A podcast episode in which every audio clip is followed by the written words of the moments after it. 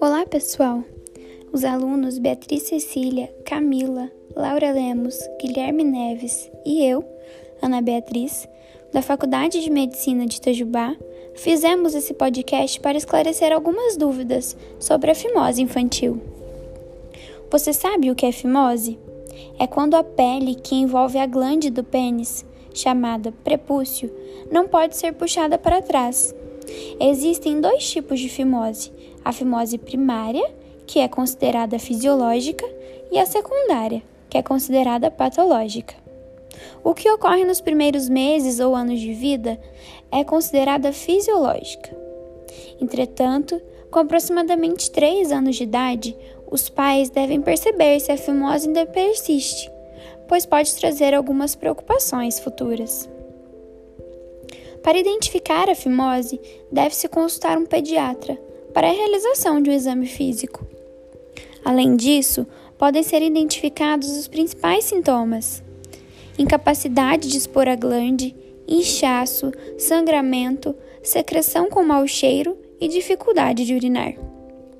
E você sabe qual o melhor tratamento?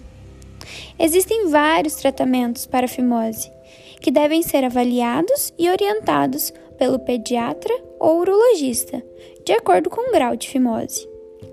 Para os casos mais leves, pode-se tratar a fimose infantil fazendo pequenos exercícios, orientados pelo médico e utilizando uma pomada com corticoide, que atua amolecendo o tecido do prepúcio e afinando a pele, facilitando a movimentação e a limpeza do pênis. Já para casos mais graves, pode ser necessária a realização de cirurgia, também conhecida como circuncisão ou postectomia, que basicamente consiste na retirada do excesso de pele para facilitar a higienização do pênis e diminuir os riscos de infecções. Não se desespere caso seu filho necessite de uma intervenção cirúrgica.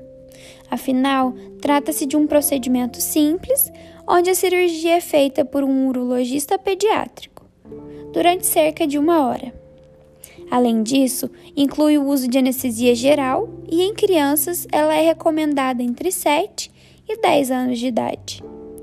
O internamento dura cerca de dois dias, mas a criança pode voltar à rotina normal, de 3 a 4 dias após a cirurgia, tendo cuidado de evitar esportes ou brincadeiras que causem impacto na região por cerca de 2 a 3 semanas.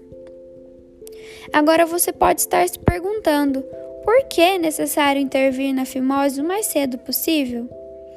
A não intervenção da fimose pode acarretar diversas complicações futuras de seu filho, como, por exemplo, infecção urinária de repetição, mau cheiro, dor durante as relações sexuais, aumento dos riscos de contrair ISTs e também aumenta o risco de desenvolver uma parafimose que é quando o prepúcio fica preso e não volta a recobrir a glande.